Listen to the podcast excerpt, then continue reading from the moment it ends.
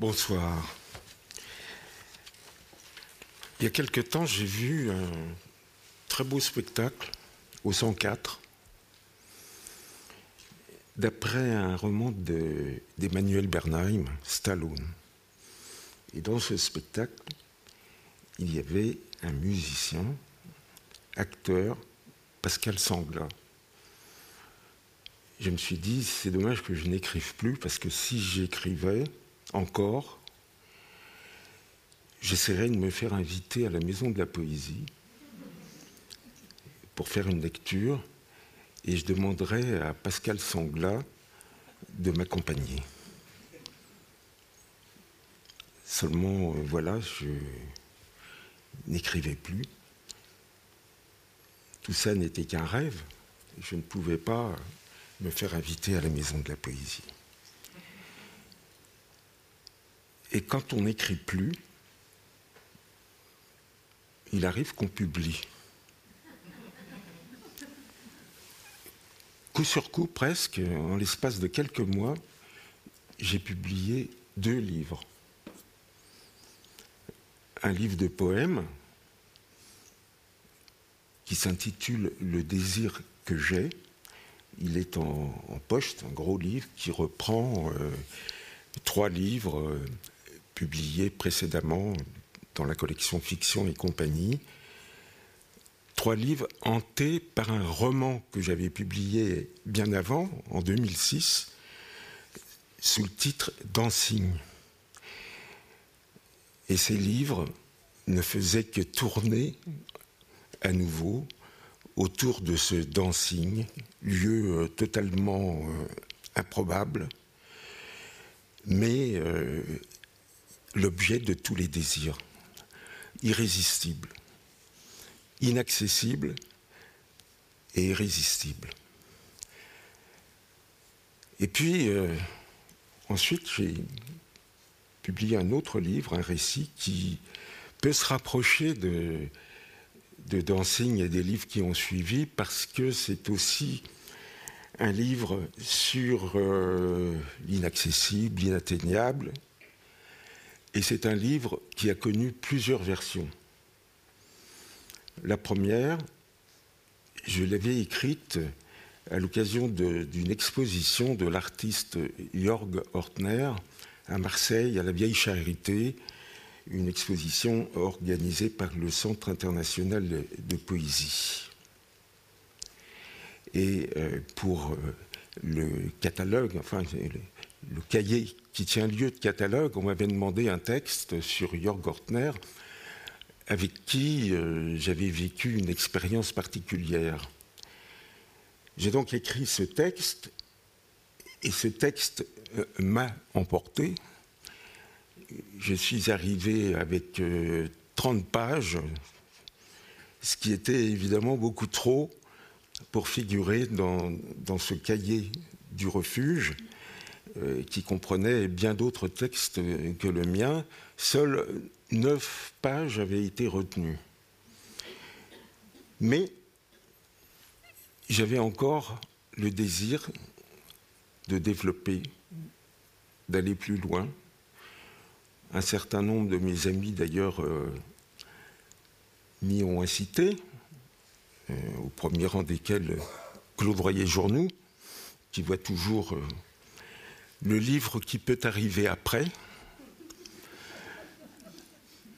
Seulement, je n'écrivais plus.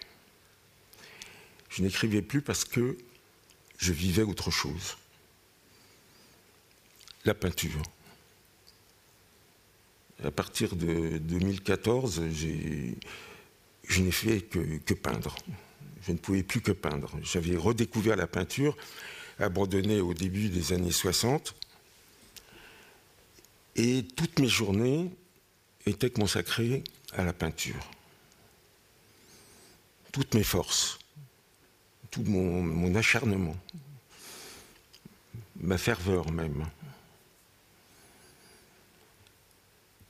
Mais quand même, je pensais souvent à ce texte laissé en souffrance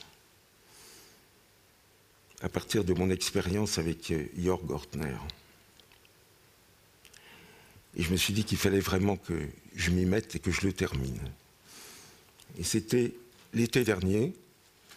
J'avais pris soin de ne prendre euh, rien de ce qui pouvait me tenter du côté de la peinture.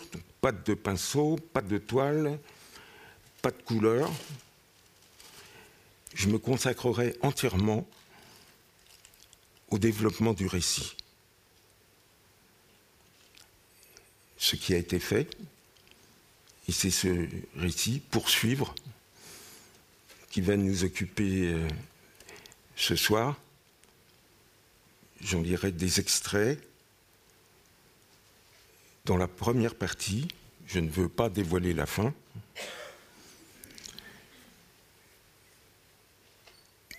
Je vais lire euh, ces extraits qui me font penser que, au fond, il s'agit ce soir d'une troisième version du texte. Car le reprenant en vue de cette euh, lecture, je l'ai modifié pas mal. J'ai apporté des, corrections, des, j'ai supprimé des choses. Enfin, bref, je vois qu'il y a une troisième version du récit qui est sur la route. Alors je le disais, le personnage euh, central de ce récit, c'est un artiste, Jörg Ortner. Je précise que ce livre n'est pas une fiction. Jörg Ortner était né en 1940. Il est mort euh, en 2011 à Vannes, en Bretagne. Il savait tout faire, un artiste pluridisciplinaire, il faudrait dire, et particulièrement l'art de la gravure. Là, il était vraiment maître de, dans toutes les techniques de gravure et il dégageait des impressions euh, en négatif, c'est ça son, ce qui a marqué son travail, ces impressions en négatif tout à fait euh, remarquable. De lui, pour euh, préciser un peu plus de qui il s'agissait, je rappellerai deux choses. La première, c'est ce que je considère comme euh, l'une de ses grandes œuvres, son atelier. Il avait conçu un, atelier à Belleville, dans le haut de la rue Jean-Pierre Timbaud, qui était absolument remarquable par sa conception et le dispositif qu'il avait mis en place pour euh, être prêt à assumer n'importe quelle spécialité artistique, n'importe quelle discipline. Alors il y avait les endroits pour la gravure, les endroits pour la peinture. Euh, il y avait aussi euh, les archives, parce que vous le verrez, c'était un, grand lecteur et aussi quelqu'un qui, écrivait, même si ses textes ne sont pas connus. Et cet atelier, il y a consacré un temps fou pour finalement après une longue absence, constaté qu'il avait été squatté, vandalisé, et le propriétaire lui a donné son congé immédiatement, ce qui fait que l'atelier qu'il a mis tant de temps à concevoir, il n'a jamais pu vraiment l'occuper. Une deuxième œuvre que je voudrais citer, qui elle aussi n'a pas abouti, c'est une fresque. La fresque était sa grande passion. Et il se trouve que en Italie, en Toscane, à Lucca, le comte et la comtesse Rossi di Montelera, la famille propriétaire de, de Martini, lui avait commandé une fresque pour leur somptueuse villa. Alors là aussi, il a travaillé énormément et la fresque n'a pas pu voir le jour. Le comte est mort, mais pas seulement, ce n'est pas la seule raison.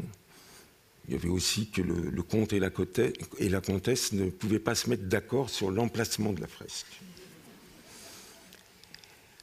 Donc voilà, deux grandes œuvres qui n'ont pas abouti. Et c'est un peu ce que je raconte aussi, toute proportion gardée dans le récit Poursuivre, où je fais appel à Jörg Gortner, vous allez le voir, pour euh, réaménager un petit appartement dont j'étais le locataire. Mais avant de passer au récit, et toujours pour essayer de mieux faire connaître Jörg Gortner, je voudrais vous lire deux témoignages, deux témoignages d'artistes. Le premier, il se trouve dans ce fameux cahier du refuge dont je vous parlais tout à l'heure. C'est un témoignage du pastelliste Sam Safran. J'en lis un extrait. Je crois que c'est un personnage qui est né trop tard. Au Moyen Âge, il aurait été parfait. Je dirais que c'était un moine combattant. Dans les dernières années, nous nous sommes peu vus, mais nous avons correspondu. J'ai une correspondance avec lui que n'aurait pas renié Victor Hugo, car chaque fois qu'il m'écrivait, j'avais le droit à un minimum de 40 pages. Je dois avoir comme ça une dizaine de lettres de 40 pages. Son œuvre, c'était une autre histoire. Je ne sais pas comment il avait pu acquérir une telle maîtrise technique. Tout ce qu'il faisait était extrêmement bien ficelé. Il avait trouvé sa sauce personnelle, c'était unique, et un sens de la métaphore sans pareil. Pas un détail chez lui n'était anodin. Je n'ai jamais parlé de son travail avec lui, ça nous aurait emmené trop loin. Il aurait fallu y consacrer 18 heures par jour, jour après jour. Pour vous donner un exemple, après une rencontre au Pastel Rocher, nous nous sommes rentrés à pied jusqu'à chez moi, c'est-à-dire de la rue Rambuteau à la porte d'Ido, en nous arrêtant, inutile de le préciser, dans tous les bistrots. Il avait entrepris tout au long du trajet de me faire cette fois-là un cours sur Spinoza. À un moment, arrivé à la porte d'Ido, n'en pouvant plus, je lui ai dit Attends, Jorg, tu me fais tellement chier avec tes connaissances et la lenteur de tes explications que tu me coupes toute envie d'être philosophe. Le second témoignage, c'est celui de Bernard Monino. J'ai reçu il y a quelques jours. Voilà ce que m'écrit Bernard Monino. C'est un artiste que j'ai rencontré alors que je travaillais comme lui dans l'atelier La Courrière et Frélo, un lieu historique situé rue Feuillatier à Montmartre, dans les locaux de l'ancien panorama de Jérusalem, vestige de l'exposition universelle de 1900. Picasso, Miro, Braque, Dali et bien d'autres ont travaillé dans ce lieu où les murs avaient conservé la présence d'un silence habité par les heures du travail patient de ces artistes. Jörg Ortner y réalisait des gravures où le travail de la lumière sur les formes s'inversait au moment de l'impression, comme l'inversion des valeurs s'effectue dans les opérations physico-chimiques à l'intérieur de la chambre noire. J'étais très intéressé et admiratif de son travail, qui avait une parenté formelle avec mes dessins de la série Chambre Noire. Mais lui était un as du berceau que l'on manie dans la technique de la manière noire, alors que dans mes gravures, je restais cantonné dans la morsure à l'acide de la technique des gravures dites à l'eau forte. J'ai eu au début des années 1980 de nombreuses conversations avec lui sur son procédé d'image visible simultanément en positif, négatif. Et il m'avait confié que l'idée procédait de l'observation qu'il avait faite de la manière dont la poussière se dépose au cours des années sur le dessus des moulages en plâtre. Sur le blanc, la poussière inversait la valeur des ombres et il me semble que c'est dans les salles des moulages de la Grande Galerie des études aux Beaux-Arts de Paris que cette idée lui est venue. C'était vraiment très intéressant de l'entendre parler de la matérialisation du temps déposé par la poussière, dont je comprenais le lien direct que l'on pouvait faire avec l'élevage de poussière dans la célèbre photo de Man du grand verre de Marcel Duchamp. Je n'ai jamais compris pourquoi on avait pu oublier les recherches et les œuvres de cet artiste exceptionnel.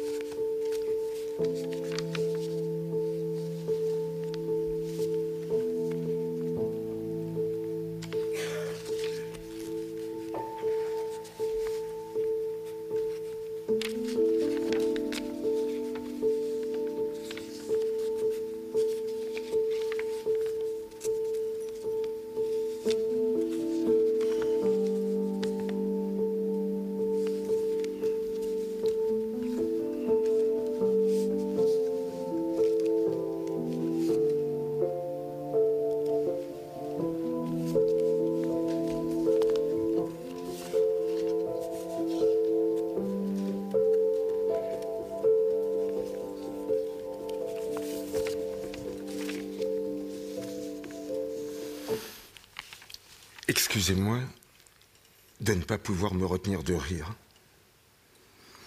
Je me souviens que la jeune fille riait tout le temps.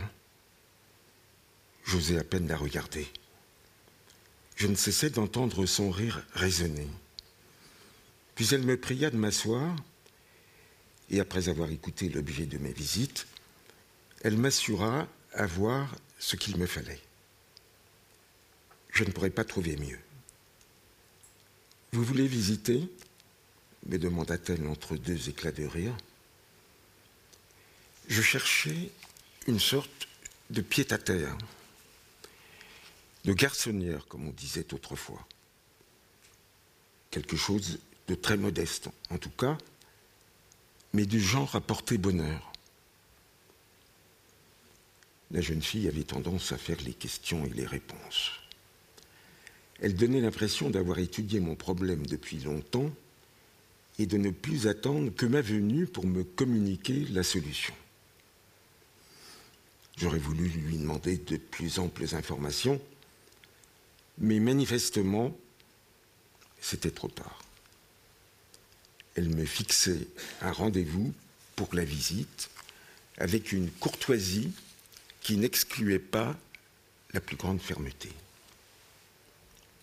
Le jour dit, à l'heure convenue, elle faisait son apparition à l'endroit indiqué devant le 28 de la rue Brézin, dans le 14e arrondissement de Paris, presque à l'angle de la place du marché, qui s'appelle maintenant place Jacques Demy.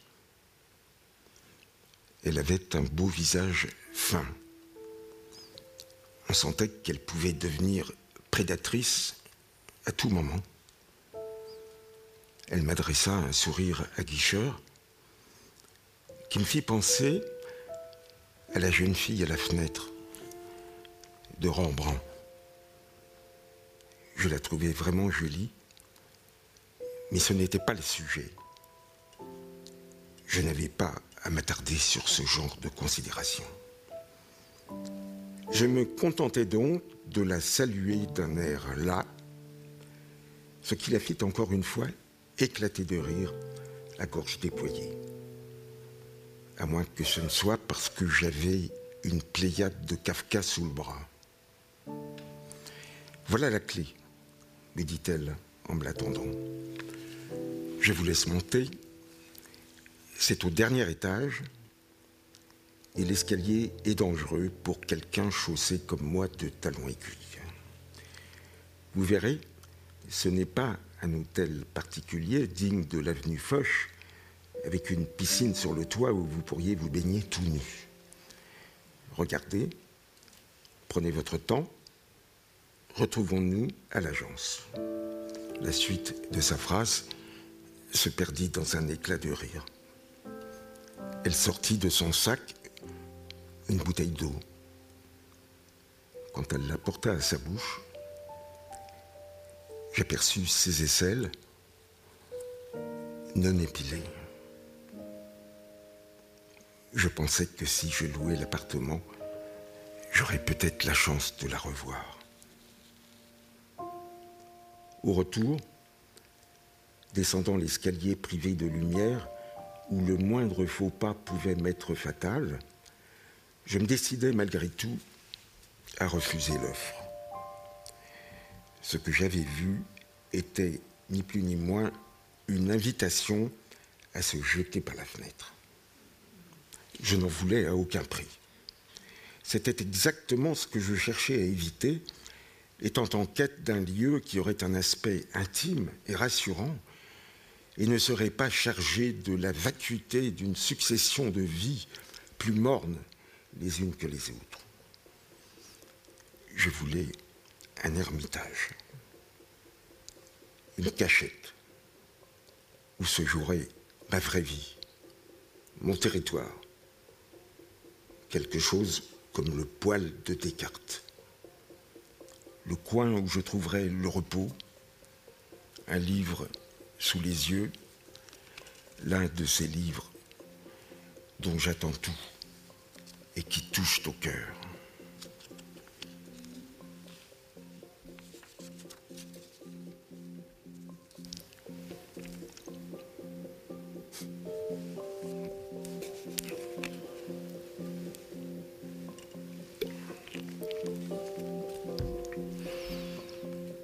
Je m'empressais de sortir.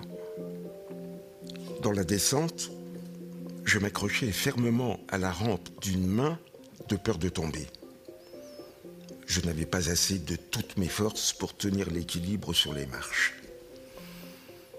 Parvenu au rez-de-chaussée, je regardais vers le sommet de l'escalier en me demandant comment quelqu'un de normalement constitué pouvait le gravir et le descendre en tant que de besoin. Lorsque j'arrivais à l'agence, quelques minutes plus tard, il n'y avait personne. J'ai voulu partir, mais j'avais fait du bruit en entrant. Quelqu'un m'avait sûrement entendu. C'était déjà trop tard. Je m'assis devant le bureau de la jeune fille pour attendre son retour. J'étais sur le point de m'endormir quand je sentis deux mains me toucher les épaules. C'était elle, évidemment. Elle avait laissé ses longs cheveux détachés. En me retournant, alors qu'elle ouvrait grand la bouche sous l'effet d'un éclat de rire, je constatai qu'elle sentait l'alcool. Elle avait dû aller boire un verre pendant que je l'attendais, peut-être deux. En fait, son rire cachait, comme souvent, une profonde tristesse. D'ailleurs, elle ne riait plus. les yeux perdus vers je ne savais quel horizon. Son mascara avait coulé. Elle entortillait une mèche de cheveux entre ses doigts. J'essayais de la réconforter ou au moins de me montrer sympathique, ce qui, sur mes interlocuteurs, produit généralement l'effet inverse. Je remontais à mon sixième étage après avoir effectué les formalités. Une fois devant ma porte, j'eus du mal à faire tourner la clé dans la serrure. Je ne pus m'empêcher d'y voir un signe. Fallait-il rebrousser chemin tant qu'il en était encore temps? La nuit était tombée. Les volets de la cuisine étaient fermés et la lumière qui venait de la rue, de l'autre côté de la cour, était de couleur orange, avec des stries vert olive. Je voyais mon ombre projetée sur le mur parmi les clignotements des enseignes. La fenêtre, mieux valait ne pas l'ouvrir avant la nuit. Elle donnait sur un puits où se réfugiaient les corneilles.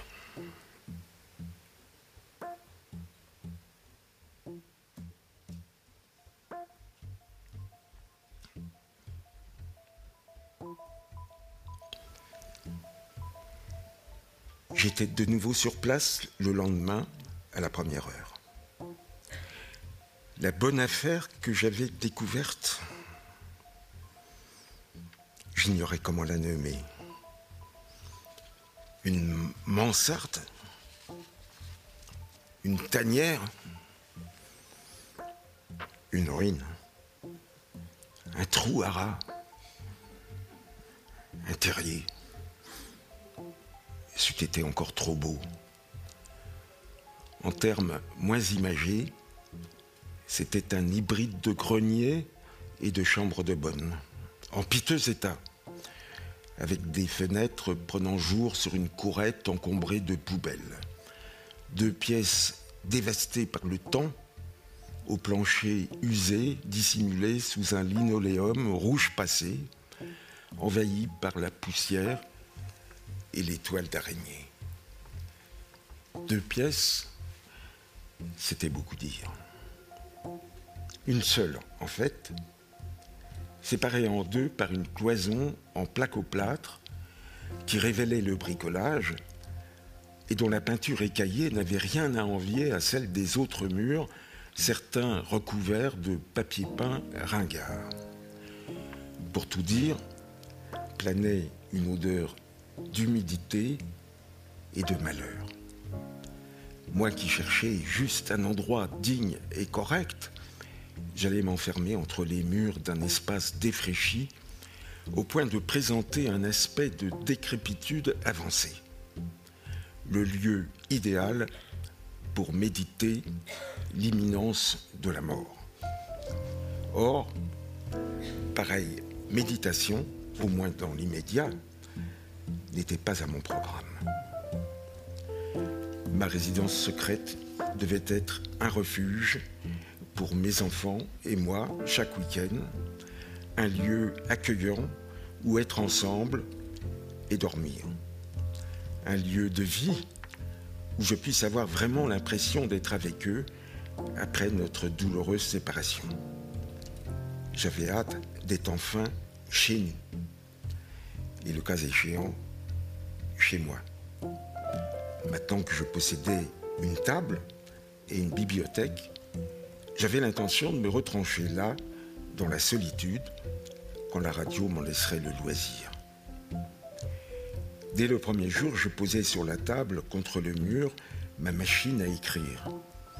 Une vieille Remington. Un objet qui faisait bien dans le décor chez quelqu'un qui se voulait écrivain. Je fais partie de ces auteurs dont les livres se vendent peu et dont la presse, parle à peine, voire pas du tout.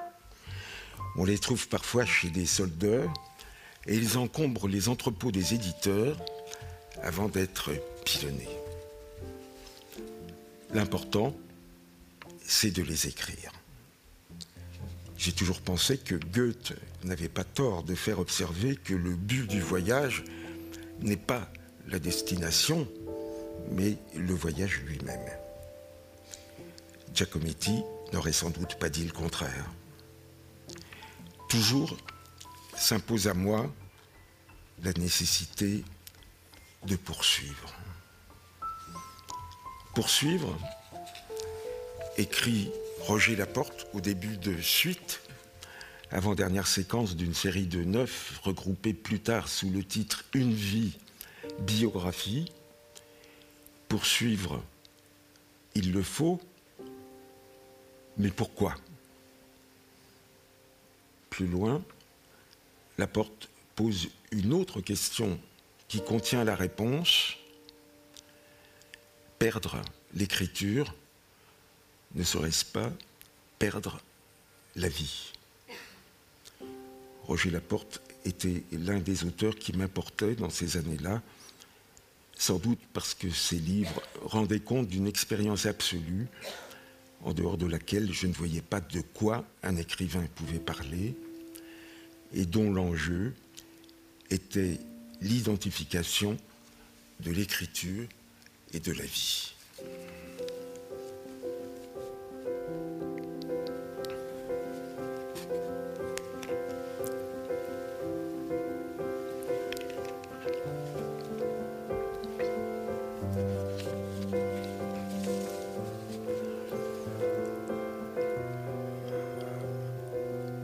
Nous étions au tout début des années 1980. Cette histoire date donc d'un temps fou qui a passé à la vitesse de l'éclair. J'en suis désarçonné et impatient d'en retrouver le moindre détail, de toucher la vérité de près, pas de triche, même si la mémoire me joue des tours et s'il m'arrive de me perdre dans la chronologie. Peu importe, du moment que je retombe finalement sur mes pieds. Je n'oublie pas ces mots de Philippe Roth. Le roman fournit à celui qui l'invente un mensonge par lequel il exprime son indicible vérité. D'ailleurs, je ne sais pas mentir. Mon père ne m'a pas appris à le faire. Il m'a plutôt enseigné la retenue et le silence, ce qui ne nous avance pas. Parfois j'envie les bavards. Comment font-ils pour avoir toujours leurs mots à dire? Quand par miracle je réussis à exprimer quelque chose, en privé ou en public, je pense aussitôt qu'il aurait mieux valu que je me taise. Généralement, je fais un flop. Mes mots atterrissent dans le vide. On est si peu habitué à m'entendre parler que lorsque j'essaye tant bien que mal, et plutôt mal que bien, de démentir ma réputation, on ne fait même plus semblant de m'écouter. Tout se passe comme si je n'avais rien dit. Mais l'écriture prend ici le dessus, ce qui modifie les choses, surtout celles dont il est difficile de parler ou dans lesquelles on ne souhaite pas entrer. J'écris. L'écrivain me fait penser à quelqu'un qui, tant que le croque-mort n'aura pas planté le quatrième clou pour fermer le cercueil, garderait une lueur d'espoir. Écrire, permet de se bercer d'illusions à peu de frais. C'est toujours arrivé plus ou moins après la bataille qu'on s'imagine pourtant pouvoir encore gagner. J'écris. Je mets bout à bout des souvenirs isolés que ma mémoire a sauvés sous forme de fragments. Les pans d'une histoire, des morceaux disjoints qui se bousculent dans mon esprit, toujours prompt à tenter de donner une cohérence à ce qui n'en a pas. Je peine à faire la différence entre vrai et faux souvenirs. Mais ce que j'écris n'est pas une fiction, je n'ai à aucun moment eu un tel projet. Je pars toujours de faits réels, au risque de me cogner au mur lorsque je veux aller plus loin, et de finir par ne plus savoir si je me situe dans un monde à part ou dans celui qui était le nôtre à l'époque.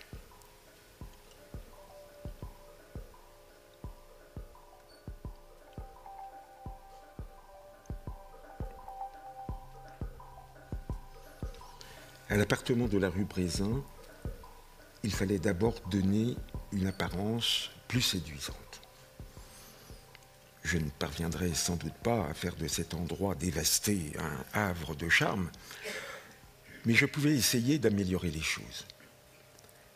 Je n'avais jamais appris à peindre quoi que ce soit, mais restais confiant. L'expérience viendrait, tandis que je me ferais la main. Cependant, c'était à n'y rien comprendre. La situation ne cessait de se détériorer. Un vent de panique soufflait de plus en plus fort. Je n'avais pas mesuré l'ampleur de la dévastation. Alors que j'entreprenais un premier lessivage, le crépi des murs et du plafond de l'entrée, surtout du plafond du court couloir qui faisait fonction d'entrée, s'écaillait par pans. Des plaques de plâtre se détachaient, collaient à mon éponge. Sous le papier peint, les fissures étaient insolemment là. Elles donnaient même l'impression de s'amplifier à vue d'œil. À certains endroits, elles se rejoignaient. Les murs se désagrégeaient. Je demeurais impuissant, les bras ballants, parmi les gravats mêlés au plâtras et aux décombres comme prise au piège.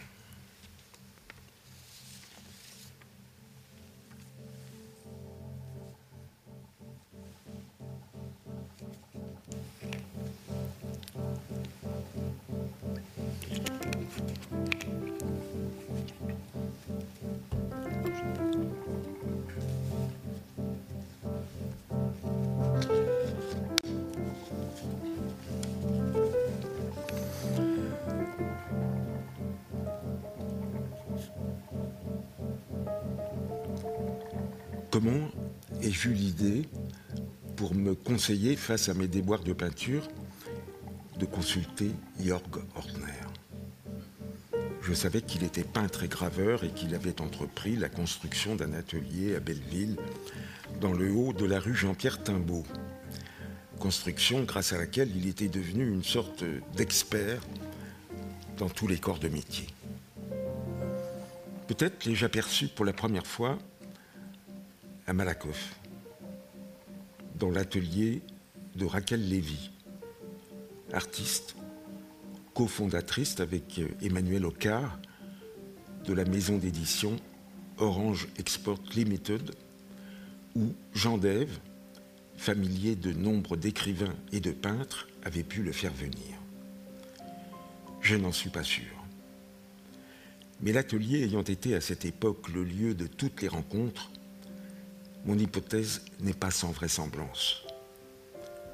Il devait, pensais-je, se pousser de temps à autre à sortir de chez lui, malgré un probable besoin impérieux de solitude, de la même façon que j'emmenais presque chaque dimanche Pascal Quignard à l'atelier où il ne desserrait pas les lèvres.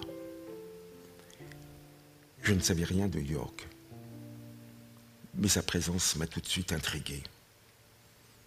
Certainement pas parce qu'il portait une veste de rapin d'autrefois, en velours côtelé noir, avec un col rond, que je crois lui avoir toujours vu, je me le représente en tout cas ainsi aujourd'hui, et qui le faisait apparaître d'une certaine façon comme une figure d'une autre époque. En fait, sa singularité se révélait immédiatement. Surtout à cause du sourire qu'il vous adressait lorsque vous croisiez son regard. Un sourire qui avait valeur de reconnaissance de l'autre comme interlocuteur, me semblait-il. Celui-ci serait-il pourtant resté? C'était mon cas, pour ainsi dire muet.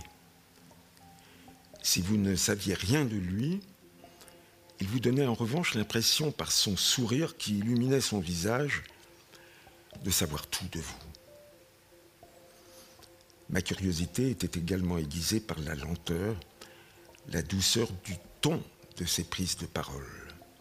Son accent autrichien, ou plutôt viennois, conférait une dimension d'étrangeté à ce qu'il disait et rendait son discours mélodieux.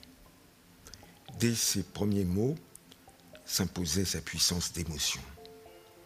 L'écouter, c'était aussitôt être sous charme.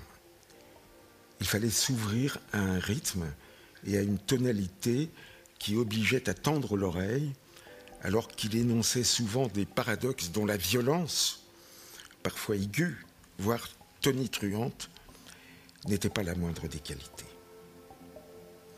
Sans doute avons-nous observé un long délai de silence avant de nous décider à vraiment nous parler.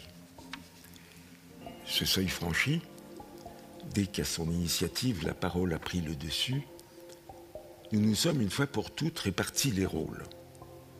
Il parlait et j'écoutais. Le coup dans les épaules, tassé sur moi-même, je l'écoutais. Sa voix était mélodieuse. Il accentuait certains mots, Parfois, il accélérait son débit, et dans la précipitation de ses phrases, de nombreux mots, se bousculant dans l'urgence de tout dire, me restaient inintelligibles, d'autant plus qu'il sautait volontiers d'un sujet à l'autre. L'écoutant, je finissais par perdre le fil du temps. Sa parole, à laquelle je me contentais de répondre de temps à autre par une inclinaison de la tête, m'apparaissait comme une sorte de promenade qui pouvait à tout moment prendre l'aspect d'une errance, au verso de ce qu'il est convenu d'appeler la réalité. Encore faut-il préciser que s'il avait l'air d'être de l'autre côté, il pouvait aussi, mine de rien, se tenir loin en avant il donnait une dynamique à sa parole qui faisait que lorsqu'elle était lancée, rien n'était jamais joué. La seule certitude que nous avions était que nous n'étions pas prêts d'en approcher la fin.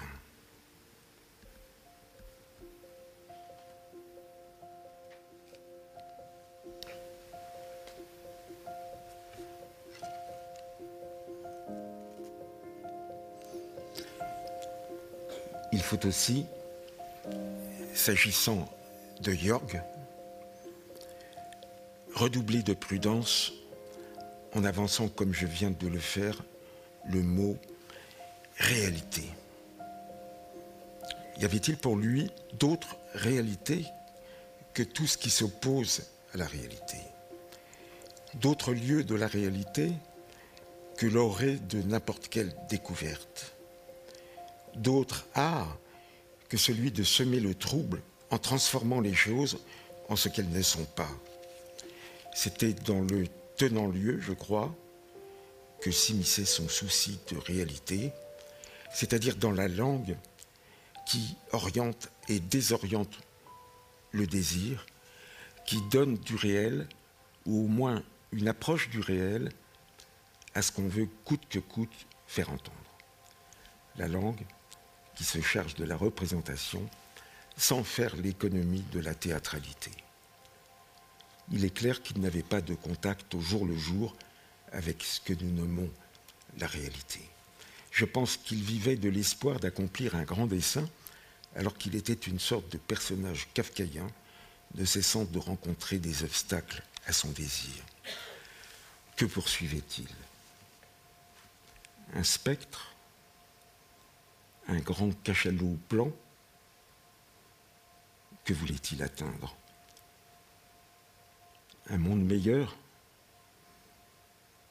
La montagne magique dont il me parla si souvent Je m'interrogeais. J'étais parfois tenté de craindre que l'obsession de la perfection ne lui ait fait perdre la tête.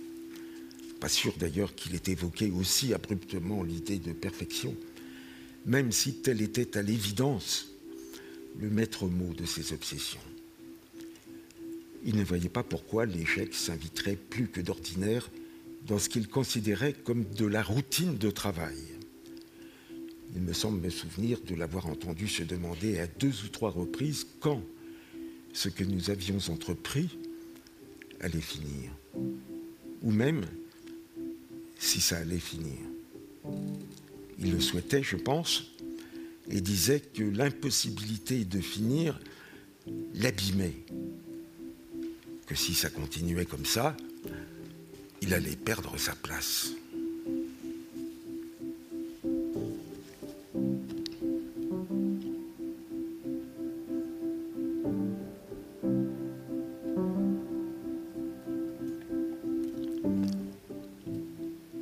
Inutile de préciser que Jorg était un artiste à contre-courant, comme on dit souvent, tenant d'un art considéré comme passé de mode, qui le mettait à l'écart ou à l'abri de toute reconnaissance ou consécration, en dehors de l'estime que lui vouait un cercle restreint d'amis.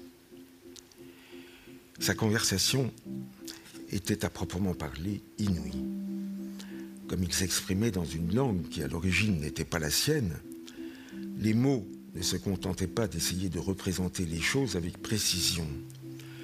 Le rapport qu'ils entretenaient avec l'imaginaire n'était pas une tautologie, comme celui que le son entretient avec l'image, par exemple, en règle trop générale au cinéma. Les mots ouvraient un abîme dans les choses, et cet abîme devenait un poste d'exploration du monde. Un phare, si bien. Une tour de contrôle. Un radar. Un télescope le foyer de tous les télescopages certainement dû au libre flottement des associations dont le hasard, qui était l'un de ses plus sûrs complices, même s'il s'en méfiait, lui livrait les clés. Il y avait en lui quelque chose d'incontrôlable. Saut dans le vide garanti à chaque instant, puis lent retour à l'équilibre. Ainsi évoluaient les conversations de York les sciences les plus pointues, les œuvres les plus secrètes, les ouvrages conservés à de rares exemplaires dans les plus célèbres bibliothèques du monde étaient volontiers cités et sollicités sans qu'il cherche à faire étalage d'une quelconque érudition, alors que la sienne était pourtant peu commune. Tout se passait comme si, avant qu'on ait eu la chance de le rencontrer, il avait vécu plusieurs vies consacrées chacune à une haute spécialisation dans les domaines essentiels du savoir. Ces vies avaient été abandonnées, chemin faisant, comme le cerf quitte ses bois en muant sa tête, et seuls étaient restés les différents savoirs venus composer un être, notre ami, au visage d'enfant, sur un corps de géant.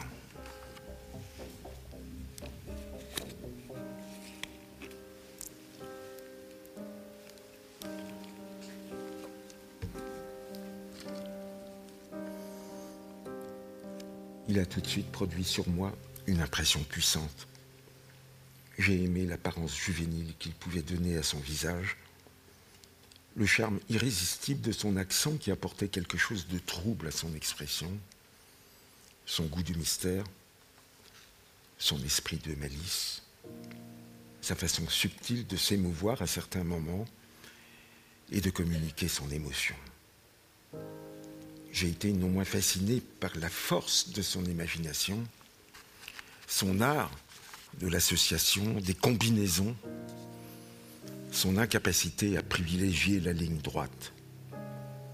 Le point de départ était vite oublié, son attention se déplaçait, impossible de relier les données d'un seul fil, il procédait par saut, par embardée, digression, il revendiquait cette liberté d'action ne s'écartait jamais de ce qu'il estimait devoir faire.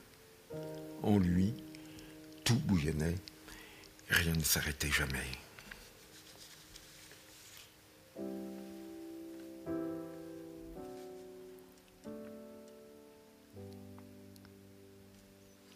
Dans un premier temps, Jorg vint constater les dégâts. Ce fut vite fait. Un bout de couloir, l'entrée s'étranglait en un autre bout de couloir, plus étroit encore, qui desservait une minuscule cuisine et un cabinet de toilette. S'ajoutait le studio en deux parties. York proposa aussitôt, voyant que je ne sauterais pas l'obstacle, de se substituer à moi. Il me parla de ce plafond, par exemple, auquel le lessivage avait été fatal, comme s'il s'agissait de la fange du monde. Il y avait des taches d'humidité verdâtre sur les bords, une odeur de moisi, une fuite d'eau en était à l'origine les dommages, à l'entendre, étaient incommensurables. Ce plafond exigeait trop d'ingéniosité pour que j'en vienne seul à bout. Lessiver ne suffisait pas. Il fallait d'abord gratter le plâtre moisi et prendre la mesure des fissures et des lézardes ravagées par les moisissures. Toute faille qui s'ouvrait dessinait des méandres qui ne pouvaient que s'accroître. Je n'avais jamais autant entendu parler de failles, de fentes, de fissures, de lézards, de crevasses même. Elle peuplait les propos de York. Il tenait absolument à me venir en aide, à me tendre la main pour m'empêcher de m'enfoncer davantage. C'est dans mes cordes, conclut-il. J'hésitais quelques secondes à accepter de lui prendre de son temps. Je restais silencieux tandis que nous nous observions un moment. J'avais la crainte d'abuser de lui, ce que je ne voulais à aucun prix. Mais je savais que c'était déjà trop tard. Il n'y avait pas de réponse à donner. Dès le départ, l'affaire était entendue. En toute innocence, j'avais mordu à l'hameçon.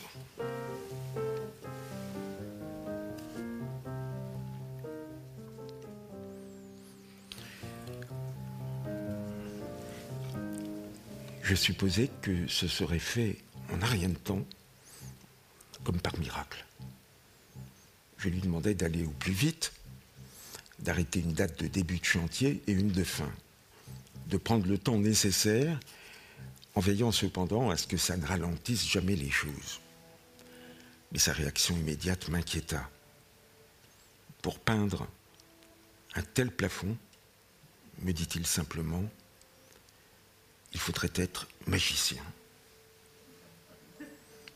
Je pressentis que les choses n'allaient pas être si faciles, même s'il se disait prêt à tout face à l'imprévisibilité. Il alla jusqu'à prétendre pouvoir, en cas de besoin, déplacer des montagnes aussi vite que si elles étaient un décor de théâtre. Je n'avais pas encore compris qu'il élevait des tâches plutôt prosaïques, repeindre un plafond, des murs, à la hauteur d'un grand art. L'un et l'autre, nous ne parlions pas de la même chose. À aucun moment, pourtant, je ne m'évertuais à forcer la réalité. J'essayais de me rassurer en tentant de me convaincre que venir à bout d'un chantier aussi banal serait pour lui un jeu d'enfant. Je connaissais ses compétences. Pas de doute qu'il me ferait gagner du temps et substituerait de la belle ouvrage au bricolage maladroit que j'avais commencé à bâcler. Pas de doute qu'il connaissait le métier comme pas un. J'étais certain qu'il mettrait toute son énergie en jeu, malgré ses nombreuses exigences, pour achever ce travail dans des délais raisonnables. Je pensais qu'en travaillant dur, tous les deux, je pourrais m'installer bientôt avec mes enfants. En vérité, l'espoir d'un délai raisonnable, ça me nuisait. Je commençais à douter. La situation paraissait partie pour durer. J'aurais aimé déceler des signes positifs, mais nous semblions nous enfermer dans un cercle infernal. La fin des travaux reculait chaque jour.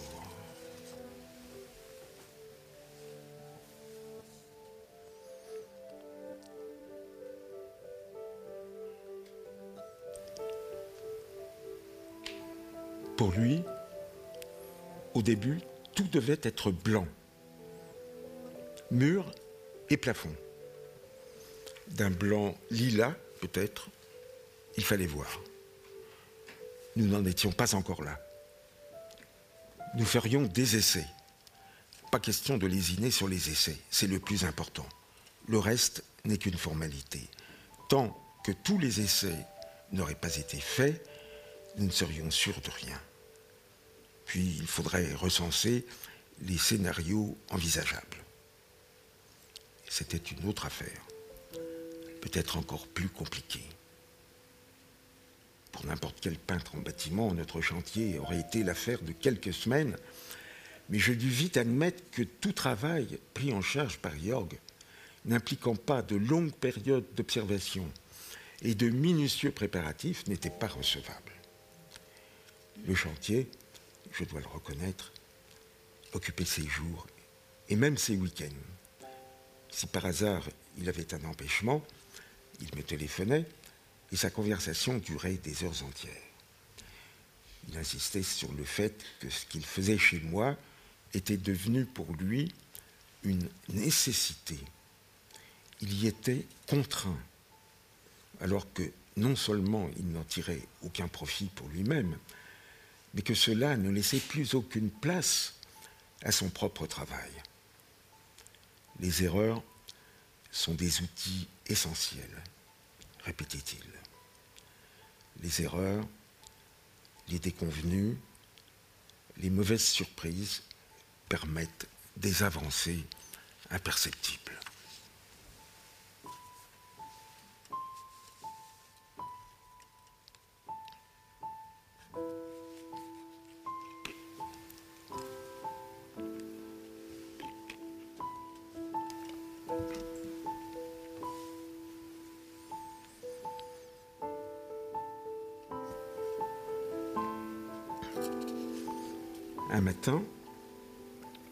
J'arrivais rue Brézin, Jorg était déjà là. Il me donna l'impression de ne pas avoir quitté les lieux depuis la veille, sauf pour aller acheter sa cartouche quotidienne de camel. Assis à ma table de travail, il était plongé, une cigarette à la main, dans la lecture des Grands Bois d'Aldabert Stifter, écrivain autrichien mais peintre également, pour qui il éprouvait une passion qu'il n'est pas exagéré de qualifier de fraternelle. Il avait trouvé le livre dans la petite bibliothèque que j'avais eu le temps d'installer à sa demande, sans trop me rappeler ce que j'y avais mis. York avait, dès le premier jour, prospecté les rayonnages et était lui mieux informé que moi de ce qu'on pouvait y découvrir je ne suis pas loin de supposer que les livres étaient chargés pour lui des potentialités les plus décisives. Il y trouvait toujours la confirmation de ce qu'il venait de me dire ou des arguments en faveur d'une thèse qu'il était en train de défendre. Mais ce qui était dit dans la plupart n'avait à ses yeux d'intérêt qu'en tant que couverture sur ce qui n'était pas dit et ne pouvait peut-être pas se dire. Les livres ouvrait une brèche, espace de silence, dans lequel se dévoilait leur accomplissement. C'était un lecteur compulsif, une sorte d'encyclopédie, si j'ose dire, délirante. Je pus vite constater qu'aucun des livres recueillis chez moi ne lui était inconnu. Les circonstances de leur lecture, la relation entretenue avec eux et leur rattachement au tout singulier de sa pensée et de sa vie aurait pu nous occuper jour et nuit. De temps à autre, à l'appui d'un développement, il allait en rechercher un dans la bibliothèque pour m'en lire des passages à haute voix. Un fragment en appelait un autre qui pouvait renvoyer lui-même à un autre livre, et nous étions alors, inutile de protester, plongés jusqu'au soir dans une lecture commentée qui procédait par détours et décentrements. La bride sur le cou était laissée à la parole, qui n'avançait cependant qu'avec une grande lenteur.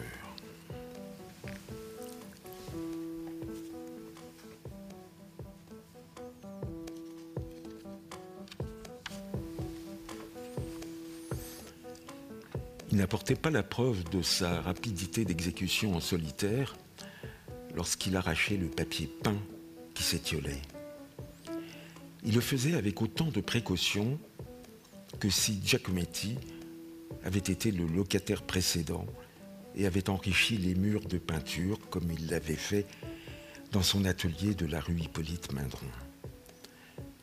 Il ne pouvait s'empêcher d'identifier les traces, d'y voir des figures ou même des visages, des végétaux, des animaux, toutes sortes de choses du passé qu'il se refusait à faire disparaître pour toujours. Il étudiait aussi avec beaucoup de soin la nouvelle couleur des couleurs qui avaient perdu leur couleur. Il consacrait alors un temps infini à gratter les couches de couleurs préexistantes afin de remettre au jour celles d'origine, comme si mon minable appartement avait été un monument historique. Ou encore, à ses yeux, les touches ne s'imbriquaient pas comme il fallait. L'ensemble manquait de fluidité. Il refaisait des essais, voulait de l'unité, une couleur vraiment unie, pas de déchirure. On ne remplissait pas un mur à la diable. Il me disait de me mettre face au mur et me demandait d'ouvrir grand les yeux, le plus grand que je pouvais. Il voulait me convaincre que les traces du rouleau ne s'enchevêtraient pas de façon satisfaisante. Il allait essayer le pinceau, puis procéderait par coups de brosse, par touches de couleur posées tout près l'une de l'autre, à la manière de Rembrandt ou de Van Gogh. Il était pris aussitôt d'une fureur de travail. Un loup ardent sur une piste.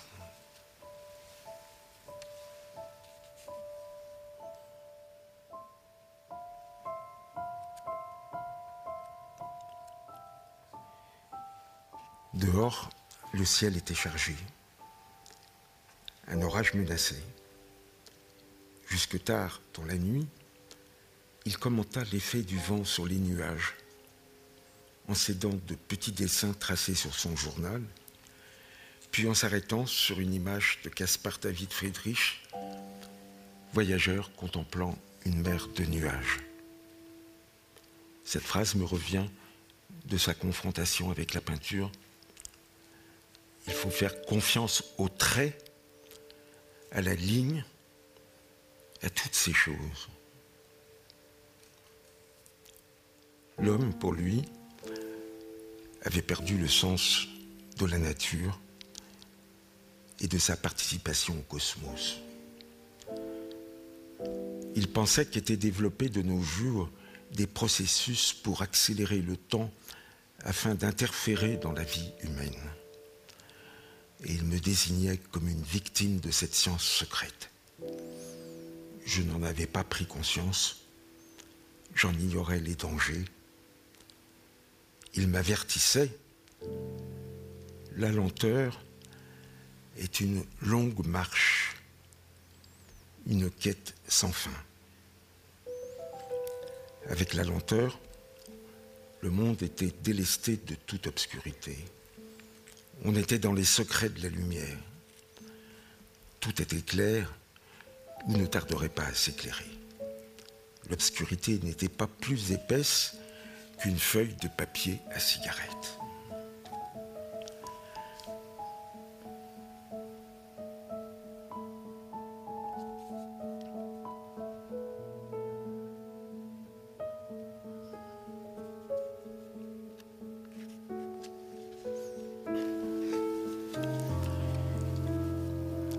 Semblait éprouver un malin plaisir à ouvrir des déchirures dans le tissu du rêve qu'il m'avait offert de réaliser. À partir de ce lieu triste et froid, contribuer à une renaissance, laisser de côté le passé et affirmer l'avenir avec un optimisme à tout craint. Il était évident que la finalité n'était pas son souci. Il complotait plutôt contre le but, cherchait en vérité à le rendre inatteignable. Lui à qui rien ne paraissait impossible, se plaisait dans le rôle de l'artisan de l'impossible. Il était un créateur d'impossibilités. Brûler tous les possibles jusqu'à épuisement était sa façon de faire de la lumière. Je le soupçonnais même de prêter main forte au destin pour contrarier la marche des choses quand elles allaient trop bien. Je vivais avec lui cette expérience, ou plutôt cette variante de l'épreuve. Jamais un pas gagné. Dès que nous pensions être sur la bonne voie, que nous avions la certitude de tenir le bon bout, il fallait déchanter. Ce qui venait d'être fait devait être défait et refait. Pire, les options sur lesquelles le travail se fondait étaient une fois encore remises en question et demandaient à être réorientées. À entendre Jorg, il assista là-dessus plusieurs fois, les murs même auraient dû être détruits et remontés, hérissonnés, comme il disait. On ne pouvait pas recouvrir de lac un support aussi médiocre. Jamais l'effet recherché ne serait obtenu. Le fond de sa pensée, me semble-t-il, aujourd'hui, était déjà qu'on ne s'en tirerait pas avec un coup de peinture.